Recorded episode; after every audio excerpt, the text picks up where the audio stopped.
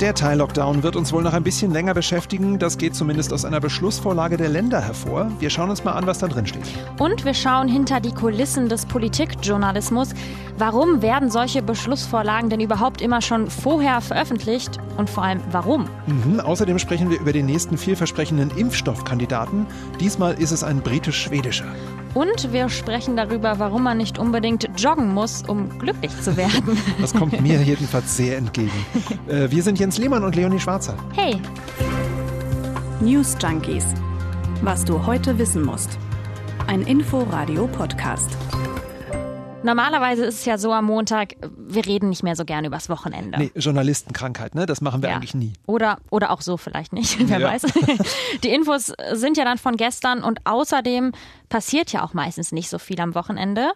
Anders aber an diesem, oh ja. denn da ist sehr viel passiert und deswegen haben wir heute eine kleine Extra-Rubrik und zwar was war denn los am Wochenende? Kreativer Sagenhafter Name. Titel. Sagenhafter Titel. Am Wochenende haben sich zum Beispiel die G20 getroffen, die Staats- und Regierungschefs der 20 wichtigsten Industrie- und Schwellenländer. Worum ging es? Naja, die G20 wollten unbedingt dafür sorgen, dass die Impfstoffe auf der ganzen Welt gerecht verteilt werden. Und außerdem wollen die reichen Länder alles unternehmen, a, um den Armen möglichst viele Schulden zu erlassen, b, die Weltwirtschaft damit wieder in Schwung zu bringen und c, damit auch noch den Klimaschutz weiter voranzutreiben. Viele Ziele. Und es gab noch eine weitere wichtige Videokonferenz am Wochenende, und zwar den digitalen Bundesparteitag der Grünen. Und der klang manchmal auch so. Und wir hören dir jetzt zu. Ihr hört mich? Wir haben einen ganz kleinen Moment Geduld, bis das Zuschalten klappt. Hört ihr mich? Jetzt ist wieder das Problem, Philipp, wir sehen dich zwar, aber wir hören dich nicht. Ja. Typische Videokonferenzsituation, würde ich sagen. Am Ende, nach drei Tagen digitalen Parteitag, äh, war es aber dann auch beschlossene Sache, und zwar das neue Grundsatzprogramm. Mhm. Das soll für die kommenden 15 bis 20 Jahre gültig bleiben. Also das ist schon krass. Ganz schön lange, ja. ja. Und das Grundsatzprogramm, das gibt quasi die Leitlinien der Partei vor. Also es enthält grundsätzliche Ziele, Forderungen und Werte einer Partei. Und das ist eben auch der Unterschied zu dem Wahlprogramm. In dem steht nämlich, was der Partei konkret bei dieser Wahl wichtig ist um aber dann eben auch die Ziele aus dem Grundsatzprogramm zu erreichen. Also es ist so ein bisschen sowas wie die Basis der Partei, so die genau, Grundschrift. So ein bisschen, so. Ja, genau, die Bibel. äh, drin steht in dieser neuen Bibel, im neuen Grundsatzprogramm der Grünen zum Beispiel, dass der Anstieg der Erderwärmung auf 1,5 Grad begrenzt werden soll. Außerdem sprechen die Grünen sich für ein bedingungsloses Grundeinkommen aus, das übrigens explizit gegen den Willen der Parteiführung. Mhm. Äh, und Gentechnik wird zwar nach wie vor skeptisch gesehen, aber nicht mehr ganz komplett abgelehnt. Genau, das war Teil zwei quasi von Was ist wichtig am Wochenende. Mhm. Und außerdem gab es am Wochenende auch mal wieder eine neue Folge der Serie unpassende Vergleiche auf Querdenker-Demos. Oh ja. Denn äh, wir erinnern uns, letzte Woche, da hat sich ja schon ein elfjähriges Mädchen hingestellt und behauptet, sie fühlt sich wie Anne Frank, weil sie ihren Geburtstag heimlich feiern musste. Ja, und dieses Wochenende hat sich eine Studentin in Hannover aufs Podest gestellt und sich mal eben mit den Widerständlern der Weißen Rose verglichen. Ja, hallo, ich bin Jana aus Kassel und ich fühle mich wie Sophie Scholl da ich seit Monaten aktiv im Widerstand bin, ich bin 22 Jahre alt, genau wie Sophie Scholl, bevor sie den Nationalsozialisten zum Opfer fiel. Also ja, da fällt mir ehrlich gesagt nichts mehr dazu ein oder nee. zumindest nichts Zitierfähiges. Man muss ja in so einem Podcast auch Kontenance bewahren, das mache ich jetzt. Nur so viel mal aus journalistischer Sicht. Recherchier besser, wenn du solche Vergleiche anstellst. Diana aus Kassel. Sophie Scholl ist nämlich nicht mal 22 geworden. Drei Monate vorher ist sie als Mitglied des Widerstands von den Nazis mit einem Fallbeil hingerichtet worden. Und seit dem Wochenende geht jedenfalls auch der Hashtag Jana aus Kassel in den sozialen Medien steil. Da gibt es ganz viele Tweets und Posts. Und selbst Spitzenpolitiker wie Außenminister Heiko Maas sind entsetzt. Und er schreibt oder twittert besser gesagt, nichts verbindet Corona-Proteste mit WiderstandskämpferInnen, nichts. Oder eine andere Art, wie man damit umgeht. Äh, es wird sich ein bisschen drüber lustig gemacht. Ja, so vielleicht nämlich, besser so, ja. So nämlich das Satiremagazin Extra 3, das twittert. Nur weil man mal seinen Sportbeutel unterm Schreibtisch vergisst, fühlt man sich ja auch nicht gleich wie Graf von Stauffenberg. ja, und zum Mittel der Satire hat auch Sarah Bosetti gegriffen. Die Satirikerin und Autorin, die bringt das, finde ich, am besten auf den Punkt. Vielleicht wollt ihr das ja auch mal versuchen. Wenn ihr Überstunden machen müsst, einfach mal sagen, das ist ja wie im KZ hier. Scheiß auf Verhältnismäßigkeit. Maske tragen ist wie vergast werden. Ihr Leben und ihr Tod sind euch egal, sonst würdet ihr ihr Leid nicht derart relativieren, um euch in eurer Bequemlichkeit suhlen zu können. Ja, das lassen wir jetzt mal so stehen, oder? Ja. Und jetzt kommen wir zum letzten Teil unserer Weekend Edition. Es wurde nämlich gestern auch noch ein erster Entwurf der Länder veröffentlicht, in dem drin steht, was genau sie am Mittwoch der Kanzlerin vorschlagen werden. Normalerweise, wir erinnern uns, gab es ja vor den Treffen immer eine sogenannte Beschlussvorlage vom Bund, diesmal aber eben von den Ländern. Das hat aber auch einen Grund. Merkel hatte nämlich den Ländern letzte Woche quasi Hausaufgaben mitgegeben. Sie hat gesagt, ja, wenn ihr schon meine Beschlussvorlage hier ablehnt, dann schreibt aber bis zur nächsten Woche mal auf, was ihr denn so wollt. Ja, und äh, auf diese Hausaufgaben haben sie sich sehr konzentriert. Ähm, obwohl es dann doch ein bisschen hin und her geworden ist. Es gab gestern einen Entwurf vom Bundesland Berlin, SPD geführt und gerade quasi Chef der Ministerpräsidentenkonferenz. Da hat der regierende Bürgermeister Müller äh, offenbar nicht mit allen Kolleginnen und Kollegen telefoniert und sich abgestimmt vorher. Kann mal passieren. Ja, kann mal passieren, klar. Aber mittlerweile ist auch klar, es gibt zwar länderspezifische Wünsche, das wundert uns jetzt nicht, aber grundsätzlich sind sie mit der Vorlage jetzt alle einverstanden. Und irgendwie klingt es ja auch immer so ein bisschen mysteriös. Also vor jedem Treffen der Ministerpräsidenten und Präsidentin und der Kanzlerin, da werden ja immer die Beschlussvorlagen schon vorher veröffentlicht und dann heißt es häufig, die wurden den Journalisten vorher schon zugespielt oder sie liegen den und den Medien vor. Gab ja auch schon einige Unmut deshalb, ja. Und man fragt sich mal so ein bisschen, ja, woher denn? Also, warum haben die die denn schon? Und wir haben deshalb eben beim Hauptstadtstudio angerufen und unseren Korrespondenten Georg Schwarte gefragt, wie kommen solche Infos, wie jetzt zum Beispiel die Beschlussvorlage, zu den Journalisten und Journalistinnen? Ja, im Grunde nach dem Prinzip, einer kennt einen, der einen kennt. Soll heißen, je besser wir hier in Berlin, je besser die Journalisten vernetzt sind, Leute aus ihren Ressorts, die sie betreuen, kennen, desto größer das Vertrauensverhältnis und desto höher auch die Chance, dass dann schon mal so eine Beschlussvorlage vom LKW fällt und uns direkt vor die Füße. Das gilt übrigens auch für Sitzungen, beispielsweise Koalitionsausschuss im Kanzleramt. Ganz genauso, wenn die da nachts zusammenhocken, dann ist das schon hilfreich, wenn man jemanden kennt, der dabei ist und einem sagt, sagen kann, oh, die zoffen sich gerade, das dauert noch oder wer da gegen wen agiert. Das hilft uns für die Einschätzung und verhindert obendrein kalte Füße, weil man nicht stundenlang draußen lungern muss. Will ja keiner.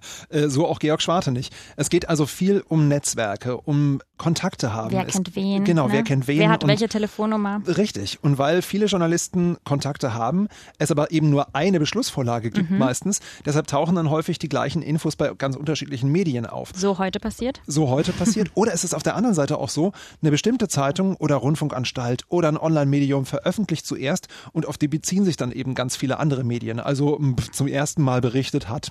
Und das taucht dann tausendmal auf der Timeline auf und ja. jetzt verstehen wir auch warum.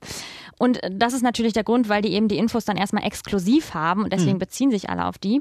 Ähm, und wir haben Georg Schwarte aus dem ARD Hauptstadtstudio aber auch noch gefragt, was denn die Politikerinnen und Politiker davon haben, wenn solche Infos vorher veröffentlicht werden. Also warum flüstern die das quasi schon vorher raus? Was haben die davon? Naja, bei der Beschlussvorlage zu den Corona-Maßnahmen geht es auch um Urheberschaft nach dem Motto, wer hatte denn dafür eigentlich die Idee? Die Sachen müssen eigentlich ja abgestimmt werden, aber wenn man die Beschlussvorlage der einen Seite schon mal bekommt, dann sind die Ideen draußen in der Öffentlichkeit und wir wissen dann, wohin die Reise gehen könnte und andererseits ist dann auch gewissermaßen die Interpretationshoheit desjenigen draußen, der die Info durchsticht. Also völlig selbstlos gibt es solche Informationen nicht. Das ist uns Journalisten schon auch klar. Deswegen muss man da auch abwägen, was ist wirklich wichtige Info und was ist Teil des Politspielchens. Also Journalisten müssen immer aufpassen, dass sie sich da nicht vor den Karren spannen lassen. Ist gar nicht so einfach, aber irgendwie auch sehr, sehr spannend, wie solche Veröffentlichungen dann insgesamt passieren. Ja, total. Und jetzt, ähm, wer schon darauf wartet, wir kommen jetzt endlich dazu. Nämlich zu der Frage, was steht denn da eigentlich drin in der Beschlussvorlage oder dem ersten Entwurf, der eben jetzt schon veröffentlicht worden ist. Ähm, und erstmal ist wichtig zu sagen, das sind natürlich alles nur Vorlagen, die durchgesickert sind. Also es kann gut sein, dass da bei dem Corona-Gipfel am Mittwoch zwischen den Länderchefs und Kanzlerin Angela Merkel nochmal einiges verändert wird. Mhm. Ähm, aber, und das kann man schon so klar sagen, eines ist relativ deutlich, der Teil Lockdown, der eigentlich Ende November auslaufen sollte, der soll wohl verlängert werden. Also jetzt Lockdown semi-light. Lockdown nicht kurz auf jeden Fall. Ein Teil ein, ein zweiter Teil Lockdown. Halbmager. Wir lassen das an dieser Stelle. Ja. Ähm, Bayerns Ministerpräsident Söder hat aber zum Beispiel schon angedeutet, dass etwas passieren muss. Wir müssen alles auf den Tisch legen. Es hat ja keinen Sinn, wenn wir uns immer wieder so, so Stück für Stück weiterentwickeln, wenn wir ein Vor und Zurück, ein Hin und Her machen. Es ist jetzt, glaube ich, mal die Zeit für einen richtigen Entwurf, für einen längeren. Stück für Stück, vor, zurück. Der Mann ist ein Reimer. Äh, Grund ist natürlich, die Infektionszahlen sind immer noch zu hoch also dieser Wellenbrecher-Lockdown, wie es ja immer genannt wurde, der hat jetzt nicht so richtig gewirkt. Tausend Namen übrigens, Lockdown Light, ja. Circuit, Circuit Breaker, Wellenbrecher. ähm, in der Beschlussvorlage steht zum Beispiel, dass der Teil-Lockdown bis zum 20. Dezember verlängert werden soll. Und es soll auch strengere Kontaktbeschränkungen geben, die sogar bis Mitte Januar. Äh, dann dürfen sich nur noch zwei Haushalte mit äh, maximal fünf statt wie bisher zehn Personen treffen. Und da denke ich mir aber so ein bisschen, Jens, ich weiß nicht, wie es dir geht, aber ich ich sehe eigentlich in der Öffentlichkeit meistens jetzt nicht Gruppen von zehn Leuten im Moment, sondern eher kleinere, Nö. wenn ich so spazieren gehe durch Berlin. Klar. Ähm, und das ist übrigens auch kein Wunder, denn ich habe eben nochmal nachgeschaut. Letztes Jahr waren 42 Prozent aller Haushalte in Deutschland Ein-Personen-Haushalte und in gerade mal 3,5 Prozent aller Haushalte lebten fünf oder mehr Menschen. Also man muss sagen, der Fall, dass sich zehn Leute aus zwei Haushalten treffen, das dürfte eigentlich eh nicht so oft vorkommen. Also ist diese Regel auch so ein bisschen, naja, so ein bisschen seltsam. Ne? Stimmt, also ja. ob das so viel ändert, naja. Dann soll es außerdem ja noch Weihnachten Ausnahmen geben. Da sollen sich dann natürlich wieder mehr Menschen treffen können. Die Politiker haben ständig darüber geredet, Weihnachten soll es alles wieder schön werden. Irgendwie ist es aber trotzdem so ein bisschen mein Gefühl, wir steuern da doch auf eine geplante dritte Welle hinzu. Also das ist wirklich echt wieder Anstieg mit Ansage, wenn sich dann eben alle zu Weihnachten treffen mhm. dürfen. Wenn man bis Mitte Januar schon plant und sagt Kontaktbeschränkungen und Maskenpflicht und dödödö, aber dann gibt so es so eine, so eine kleine Unterbrechung. Das ist doch dem Virus scheißegal. Infektiologisch macht das keinen Sinn. Ja. Ob Weihnachten, Heilige Drei Könige, ja. Ostern, ist egal. Ja, stimmt, aber psychologisch, glaube ich. Also ich glaube, psychologisch ist ein ganz großer Unterschied, weil wenn man den Leuten so sagt, kommt, jetzt, jetzt halt nochmal durch bis Weihnachten äh, und dann könnt ihr wenigstens die Familie wiedersehen, zusammen feiern. Ich glaube, das motiviert die Leute einfach unglaublich, nochmal durchzuhalten. Und ich finde darüber hinaus auch, man muss mal überlegen, es gibt keine Weihnachtsmärkte. Ich kann mit meinen Freunden nicht unser alljähriges Weihnachtswichteln zusammen machen. Hm. Also es ist eh schon alles anders als sonst und ich glaube, die Leute, die brauchen jetzt irgendwie in diesem Corona-Winter irgendeine Art von Lichtblick so ein bisschen Verlässlichkeit, ja. Ja, ähm, aber klar, trotzdem, die Infektionszahlen, die wird es wahrscheinlich nicht freuen. Nicht wirklich. Und dann ähm, gibt es ja noch eine weitere Maßnahme, die überlegt wird, dass es nämlich keine Böller an Silvester geben soll, damit es keine großen Gruppen gibt, keine großen Zusammenkünfte und eben auch, damit das Gesundheitssystem, Fun Fact, nicht weiter belastet wird durch Leute, die an Silvester verletzt werden, durch Böllerei oder ähnliches. Ja, und ich finde, das ist eigentlich mal eine ganz gute Regelung, weil ich verstehe eh nicht, warum man das zulässt, dass so viel rumgeböllert wird an Silvester. Ich meine, die Haustiere mhm freut's nicht. Mich nee. freut's nicht. Die Umwelt freut es nicht. Nee, die sowieso nicht. Ich bin auch eher Fraktion Wunderkerze, muss ich ganz ehrlich sagen. Ja, ja Fraktion Wunderkerze. Finde ich, find ich gut. Ja. ja, und wenn wir bei Motivation sind und durchhalten, es gibt ja auch wieder Good News, was die Impfstoffentwicklung angeht. Ja, und diese Good News, die kam heute per Eilmeldung. Ein dritter Impfstoffhersteller hat sich mit guten Testergebnissen gemeldet. Der dritte jetzt schon. Mhm. Und zwar der britisch-schwedische Pharmakonzern AstraZeneca sagt, dass er bald die Zulassung beantragen will. Und der entwickelt nämlich zusammen mit der Universität Oxford einen Impfstoff. Und äh, diese beiden Studien, die man heute vorgestellt hat, die begeistern auch den britischen Premierminister Boris Johnson. Der spricht schon von einer fantastischen Nachricht und schreibt, unglaublich, wie wirksam der Impfstoff ist. So ein bisschen Trump schlägt da durch, bei ihm auch bei den Tweets. Ähm, wenn man dann aber die Zahlen von unserem London-Korrespondenten Thomas Spiekhofen hört, klingt das dann auch gar nicht mehr so doll irgendwie. Der Impfstoff aus Oxford ist zu durchschnittlich 70 Prozent effektiv. Das ist weniger als die Entwicklungen von Pfizer und Moderna. Wenn man aber zunächst nur eine halbe Dosis verabreicht und erst einen Monat später eine volle, dann erreiche der Impfstoff eine Effektivität von 90 Prozent, heißt es bei AstraZeneca. Okay, das klingt jetzt irgendwie schon besser, aber entscheidend für die Außenwirkung sind eben die 70 Prozent. Ja. ja, denn die Zahl, die steht in allen Agenturen, in allen Überschriften. Und man denkt so, ganz schön wenig, da sind wir gerade in letzter Zeit anderes gewöhnt. Ähm, und diese 70 Prozent, die bedeuten, dass von 100 Probanden dann eben 70 vor einer Infektion geschützt wären. Ich erkläre es mir so, in Oxford hat man ja auch einen Ruf zu verlieren. Renommierte Uni, Wissenschaftler, die da wirklich auf einiges achten und die eben auch ganz wissenschaftlich korrekt arbeiten wollen. Da macht man das eben ganz wissenschaftlich korrekt und berechnet eben auch die durchschnittliche Wirksamkeit aus den beiden vorliegenden Studien. Und die liegt eben bei nur 70 Prozent. Wobei man das ein bisschen einordnen muss. Wir sagen mal nur 70 Prozent. Hm. Geht es nach der Weltgesundheitsorganisation, also der WHO und renommierten Infektiologen, dann reicht das völlig aus. Denn schon ein 50-prozentiger Schutz wäre genug, heißt es so aus Genf. Und da muss man sich den Vergleich vorstellen. Bei einer Grippeimpfung, da sinkt das Ansteckungsrisiko um etwa 60 Prozent. Und trotzdem muss ich dann nochmal zurückkommen, apropos University of Oxford und dass die was zu verlieren haben. Es ist eben auch eine Frage von, wie soll man sagen, von Marketing. BioNTech und Moderna haben halt bessere Zahlen. BioNTech vor zwei Wochen so, wir bieten 90-prozentigen Schutz. Dann kommt Moderna aus den USA und sagt, wir bieten 94,5 Prozent. Und dann sagt BioNTech noch, nee, wir haben nochmal nachgerechnet, wir kommen sogar auf 95 Prozent. Edgy, wirklich. Ja, absurdes Rennen, ehrlich gesagt Total. Zwischen den beiden. ähm, die 70 von AstraZeneca sind da eben weniger und entsprechend auch weniger beeindruckend. Mhm. Und prompt sind dann auch die AstraZeneca-Aktien in London um 1,5 Prozent gefallen. Also man merkt auch immer, wie viel das irgendwie mit dem Kapitalismus oder der Börse zusammenhängt. Dabei ist da eben auch echt viel Marketing dabei und wir haben eben das ein bisschen nachrecherchiert, auch der Vergleich nicht ganz fair, denn die Werte der beiden Konkurrenten, die erreichen die eben auch nur nach einer Doppelimpfung. Genau, und bei einer zweifachen Impfung kommt AstraZeneca eben auch auf bis zu 90 Prozent an Wirksamkeit. Äh, also eigentlich genauso Wirksam, Eigentlich ne? genau, richtig. Aber sie haben es halt offensichtlich wissenschaftlich korrekt machen wollen und waren deshalb so brav und haben gesagt, na ja, aber im Durchschnitt sind 70. Ein weiterer Unterschied ist die Kühlung, denn den neuen Impfstoff der Briten und der Schweden, also sprich äh, AstraZeneca, den kann man eben auch bei Kühlschranktemperaturen von zwei bis acht Grad aufbewahren und eben nicht mit Spezialkühlschränken bei so ungefähr minus 70 Grad durch die Gegend karren wie bei BioNTech. Äh, da reicht dann eben auch der Kühlwagen von Bofrost. Ob der genutzt wird, zweifle ich an. Billiger soll der Impfstoff auch sein, denn er ist eben ein herkömmlicher Impfstoff und eben nicht dieser neue, etwas aufwendigere mRNA-Impfstoff. Und AstraZeneca und die Universität in Oxford, die haben auch nochmal deutlich gemacht, Gerade ältere Menschen vertragen offenbar ihren Impfstoff besonders gut. Gesundheitsminister Jens Spahn hat heute auch viel über einen künftigen Impfstoff gesprochen. Der war auch ganz angetan von den neuen Ergebnissen. Er hat aber gerade auch vor allem in Dessau das Pharmaunternehmen IDT Biologica besucht. Mhm. Ja, das, das sollte, glaube ich, Mut machen, war aber natürlich jetzt nicht ganz so ein perfektes Timing, weil alle anderen gerade schon die Studien raushauen. Und IDT wird wohl erst Mitte 2021 die entscheidende dritte Phase der klinischen Prüfung starten.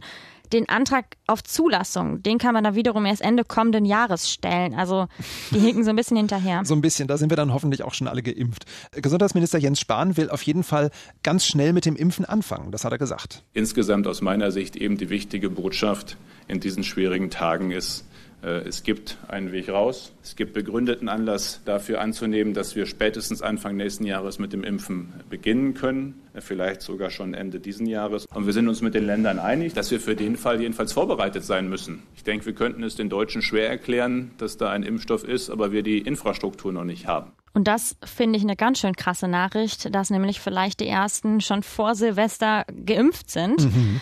Ähm, und genau deshalb stimmt sich Spahn ja auch schon mit den Ländern über diese sogenannten Impfzentren ab. Insgesamt sind ja 60 in ganz Deutschland geplant. Ja, sechs alleine hier in Berlin. Der Senat will ja äh, alleine hier, wenn es soweit ist, 20.000 Menschen pro Tag impfen. Da braucht man dann wirklich die Infrastruktur, von der Spahn redet, ganz dringend. Ja, weil das kann nicht irgendeine Arztpraxis mal so eben nee. nebenbei machen. Ähm, Spahn sagt jedenfalls, wenn wir gemeinsam diesen harten, schwierigen Corona-Winter hinter uns gebracht haben, dann wird eben auch die Bereitschaft steigen, sich impfen zu lassen. Das hoffen das, wir, ja. Das ist natürlich die Frage. Und vor zwei Wochen, da gab es auch schon eine Forsa-Umfrage für die Kollegen von RTL und NTV. Und da haben 40 Prozent gesagt, sie wollen sich so schnell wie möglich gegen Covid-19 impfen lassen. Muss man auch wieder dazu sagen, die Hälfte der Befragten, die wollte aber erst mal abwarten, ne, wie sich eventuell auch die Impfstoffe so schlagen. Und 9 Prozent wollen sich dann eben gar nicht impfen lassen. So geht das mit der Herdenimmunität wahrscheinlich nicht ganz so schnell wie gewünscht. So, der Podcast ist fast zu Ende. Mhm. Jens, was machst du jetzt noch? Ich gehe jetzt spazieren, auch wenn es dunkel ist. Äh, soll ja gegen Corona-Depression und passenderweise auch noch gegen Ischias helfen. Mhm. Äh, kann ich beides gerade ziemlich gut gebrauchen, ehrlich gesagt. Oh. Ja, wir wollten ja gleich noch ein bisschen Yoga machen. Stimmt. Ja, ja, ja. Ähm, bei mir ist es so, ich gehe auch inzwischen voll oft spazieren. Ich habe das Gefühl, es ist so ein bisschen der neue Trendsport vom Lockdown Light ja. oder Lockdown Light 2.0. Magermilch. Nach Bananenbrot backen und Yoga im ersten Lockdown. Aber Das Ding ist, wir könnten auch einfach Treppen steigen oder fegen. Wieso fegen? Was ist denn das schon wieder? Ähm, das ist so, weil Forscherinnen und Forscher aus Baden-Württemberg gerade herausgefunden haben, dass es vor allem der Flow der gleichmäßigen Bewegung ist, der uns glücklich macht. Ach. Sehr interessant. Also du musst nicht unbedingt joggen, um dieses Glück zu spüren, sondern Geil. es reicht auch eine ganz einfache Alltagstätigkeit wie Fegen.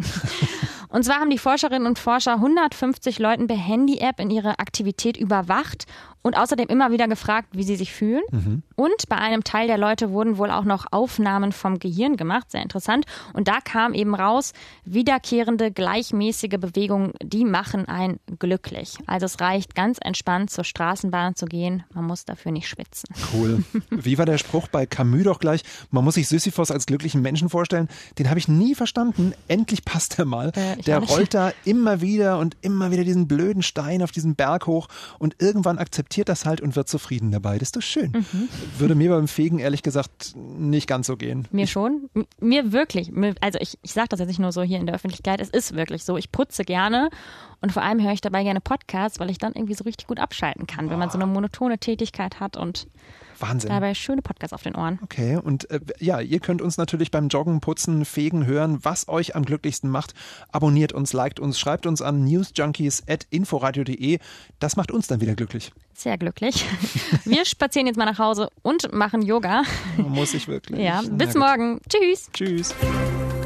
News Junkies. Was du heute wissen musst. Ein Podcast von Inforadio. Wir lieben das Warum.